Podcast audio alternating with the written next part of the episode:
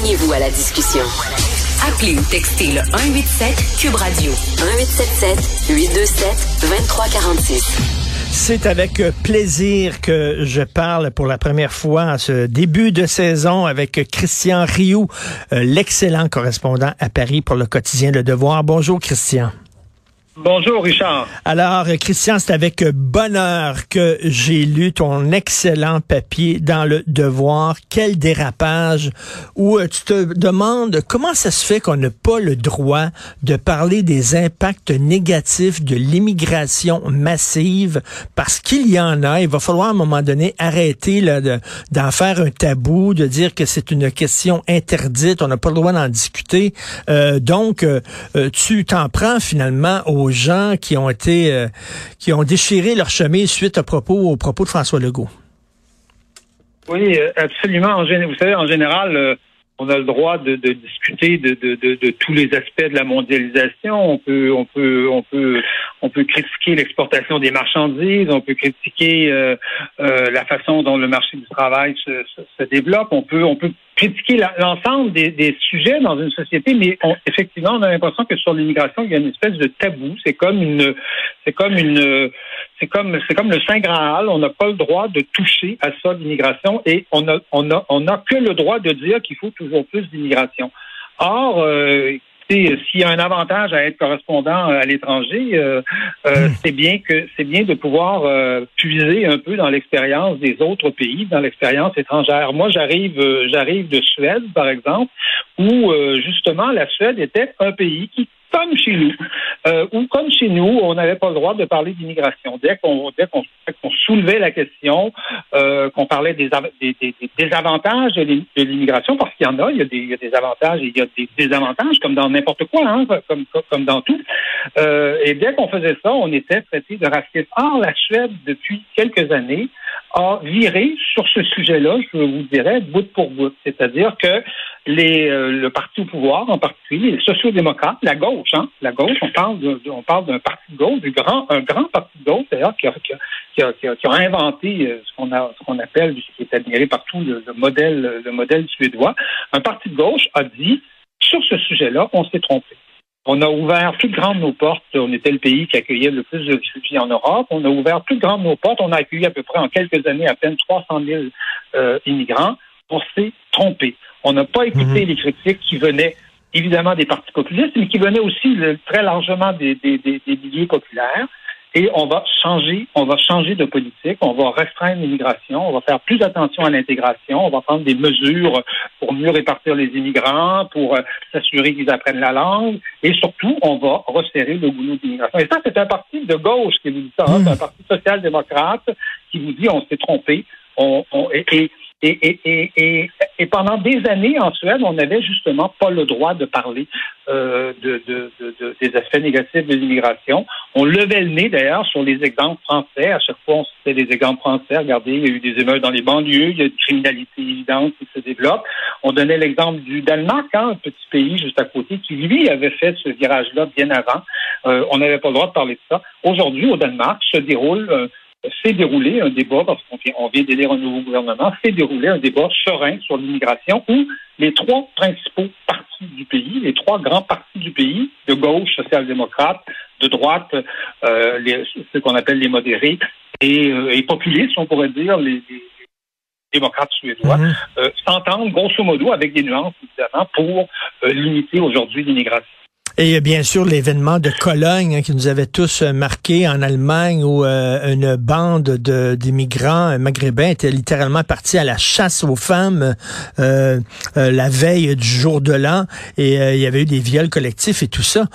écoute, la gauche s'inquiète avec raison, avec raison de la montée de l'extrême droite, mais ce qu'il faut, il faut aller au-delà de ça et il faut se demander pourquoi l'extrême droite est en hausse en plein, dans plein de pays d'Europe, euh, Christian? C'est la question que les sociaux-démocrates suédois se sont posées. Ils se sont bien aperçus que euh, comme on n'avait pas le droit de parler d'immigration, comme euh, comme comme la, parce que dans, en Suède depuis depuis des années, une majorité de la population voulait qu'on restreigne, qu'on limite l'immigration. Mais évidemment, on ne les écoutait pas. Mais quand on n'écoute pas le peuple, il trouve le moyen de se faire entendre. Le peuple, il trouve, il se trouve un autre parti il se trouve, il se trouve des canaux, c'est pas toujours les meilleurs, mais si, si ces partis, entre guillemets, populistes se sont développés, c'est évidemment parce qu'on n'a pas écouté les revendications populaires, on n'a pas voulu entendre euh, la volonté, euh, la volonté du peuple. Euh, le, je trouve que le meilleur exemple, et d'ailleurs les, les démocrates, les sociaux-démocrates suédois citent toujours l'exemple de la France. Le meilleur exemple, c'est le Parti socialiste français. Pendant combien d'années le Parti socialiste français a refusé le, débat sur l'immigration, a refusé d'entendre ce qu'une majorité, hein, dans tous les sondages, c'est 65, 70, 75% des Français qui disent qu'il faut diminuer l'immigration, et, et ils disent ça depuis 30 ans. Euh, les, socialistes français ont toujours refusé d'entendre cette opinion-là. Euh, ils sont où aujourd'hui? Ils ont fait 2% aux dernières élections euh, présidentielles. C'est un parti à peu près aujourd'hui qui, a, évidemment des élus locaux, qui a encore des, élus au Parlement parce qu'il y a une tradition, mais c'est aujourd'hui un parti à peu près disparu du moins dans, dans la course présidentielle. Alors, et ça, et ça, la gauche, je vous dirais, la gauche suédoise, là, euh, là, finalement, là, finalement compris. Et ce qui est beau de voir en Suède, c'est qu'il y a un consensus aujourd'hui sur cette mmh. question-là. C'est-à-dire qu'on a ouvert le débat, on s'est mis à parler euh, en arrêtant de se traiter de raciste, là, en, arrêtant de dire le, le, premier qui pose une question sur l'immigration, c'est un raciste. Non, c'est pas un raciste. On a le droit de poser des questions sur l'immigration comme sur n'importe quelle autre question. C'est pas, euh, c'est pas une question morale, l'immigration. Évidemment, mettons de côté la question des, la question des réfugiés, des vrais réfugiés, où là, on a des devoirs d'accueil. Mais pour le reste, pour le reste, nos pays ont le droit de choisir la politique d'immigration qu'ils veulent. Euh, le, Japon est un pays qui n'accueille pas d'immigrants. Culturellement, euh, les Japonais euh, ne souhaitent pas ne souhaitent pas accueillir d'immigrants. Voilà, c'est tout. Je veux dire, c'est, est-ce, qu'on va traiter les Japonais de racistes pour autant? Hmm. Je veux dire, c'est, leur façon de faire, c'est, la façon dont ils lisent l'état de leur pays et, et les besoins de leur pays. Voilà, c'est tout. Euh, on a le droit de débattre de ces, de ces questions-là. Et ce droit-là, il faut le, il faut le réclamer parce qu'il nous est nié régulièrement euh, dans, dans, dans, nos pays. Euh, euh, mais Christian, euh, je sais que vous êtes un cinéphile. Vous avez certainement vu l'excellent film de Colin Serrault qui s'intitule La crise, où Patrick Timsit joue un prolétaire, un ouvrier, puis il est dans un souper avec plein d'intellectuels et il dit, écoutez, ce n'est pas vous qui devez vivre avec les immigrants, c'est parce qu'ils s'établissent dans des dans des quartiers populaires. Ils vont pas dans vos quartiers. ils ne vont pas, par exemple, si on prend l'équivalent ici euh, à Montréal, ils vont pas à Outremont, ils vont pas s'établir à Westmount. Les quartiers vont s'établir dans les dans les, euh, les, immigrants euh, vont s'établir dans les quartiers populaires. Nous devons, nous, savons ce qui se passe nous sur le terrain. Vous le savez pas. Euh, les, les, gens pourraient dire ça justement aux, aux politiciens en disant vous parlez des immigrations, mais vous êtes déconnectés. Euh, vous savez pas c'est quoi?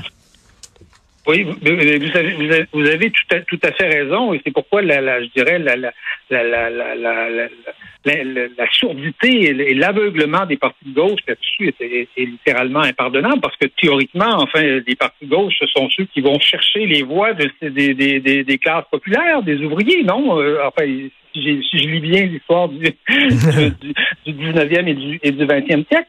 Donc, euh, oui, effectivement, en général, vous savez, c'est pas à Westmount, c'est pas dans le 16e arrondissement à Paris qu'on retrouve le plus d'immigrants, c'est plutôt dans les dans les anciennes banlieues ouvrières. Euh, euh, prenez une ville comme Londres, par exemple. Londres est, un exemple absolument dramatique, hein, où tout l'East de Londres a été évacué de sa population euh, ouvrière et aujourd'hui accueille essentiellement une population immigrante, des immigrants qui vivent à, à 10 probablement dans un, dans, un 3,5 ou un 4,5 ou un 5,5, euh, alors que les anciens ouvriers euh, de, de l'Est de, de, de, Londres, aujourd'hui, sont obligés d'aller se loger à 40, 50, 60, des fois 100 kilomètres de, la capitale et, et, sont obligés de voyager et, et de moi, j'ai visité, j'ai fait des reportages dans ces régions-là où on, où on, où on peut plus payer les loyers au centre-ville de Londres et on est obligé de d'isoler son chalet de le, le rabibocher le mieux possible pour aller s'installer dans un vieux chalet euh, qui, euh, qui, qui, est, en fait euh, en réalité un taudis. Donc vous avez raison quand vous dites que ce sont des classes populaires qui, qui, qui souffrent le plus de l'immigration quand il y a des aspects négatifs, mais c'est aussi elles qui voient une concurrence sur le marché du travail, en général, c'est pas c'est pas les gens favorisés, c'est pas les médecins qui vont se retrouver, qui vont voir des baisses de salaire parce qu'il y a des, de, nouveaux des, médecins euh, étrangers ce sont les ouvriers, ce sont les gens qui font des petits métiers qui vont voir justement une espèce de concurrence nouvelle sur le marché du travail et une pression à la baisse euh, sur les salaires.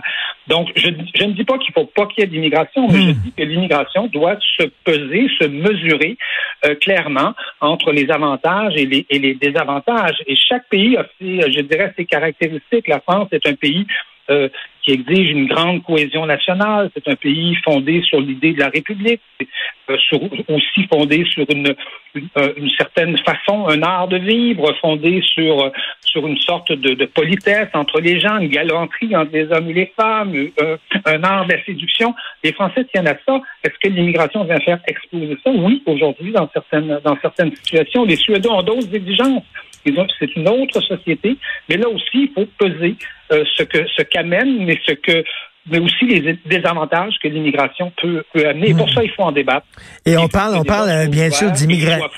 On parle bien sûr d'immigration massive, c'est ça, là. C'est pas l'immigration en tant que telle, c'est l'immigration massive. Le problème, si on revient au Québec, c'est que je pense que François Legault euh, a raison sur le fond du sujet. D'ailleurs, il s'est bien expliqué. C'est mieux expliqué hier dans le débat. Et je pense que fermer un peu la porte à cette question-là, là. Mais, mais sauf qu'il s'exprime parfois maladroitement. Mm-hmm. Et c'est un peu, c'est un peu le problème. Euh, oui, euh, François Legault, pour le, connaître un peu, euh, avoir eu euh, la chance de l'interviewer à quelques reprises, François Legault, c'est quelqu'un qui a d'abord et essentiellement une vision économique des choses. Donc, on peut, penser que pour François Legault, effectivement, l'immigration, ça a un intérêt économique, surtout dans une, société qui est en, qui est en, qui manque, semble-t-il, de main d'œuvre, bien que tout ça se discute. Hein.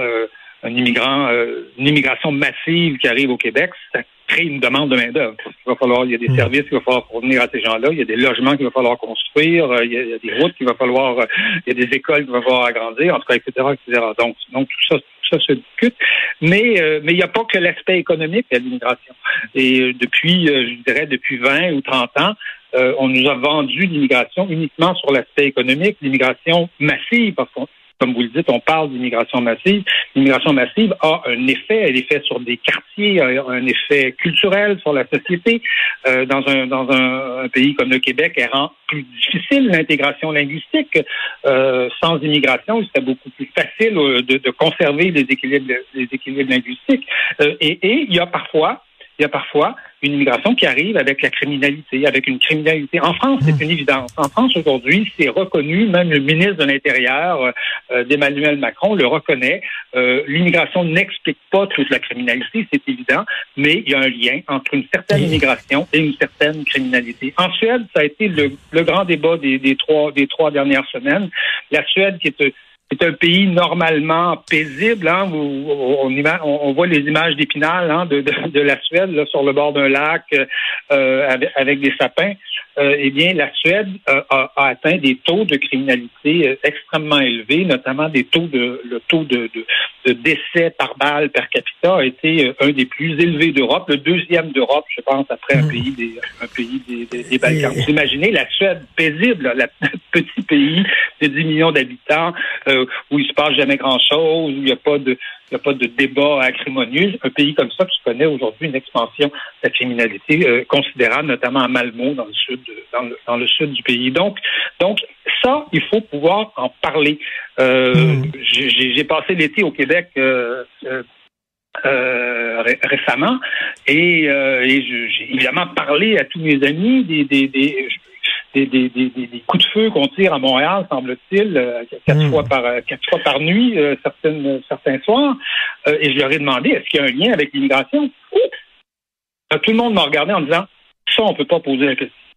Mais la question doit être posée. Ben oui, Il faut tout à poser la question. Moi, j'ai pas, j'ai pas la réponse. Je, c'est pas un sujet que j'ai étudié, étudié. Je peux vous dire qu'en Suède, il y en a un lien. Je peux vous dire qu'en France, il y en a un lien.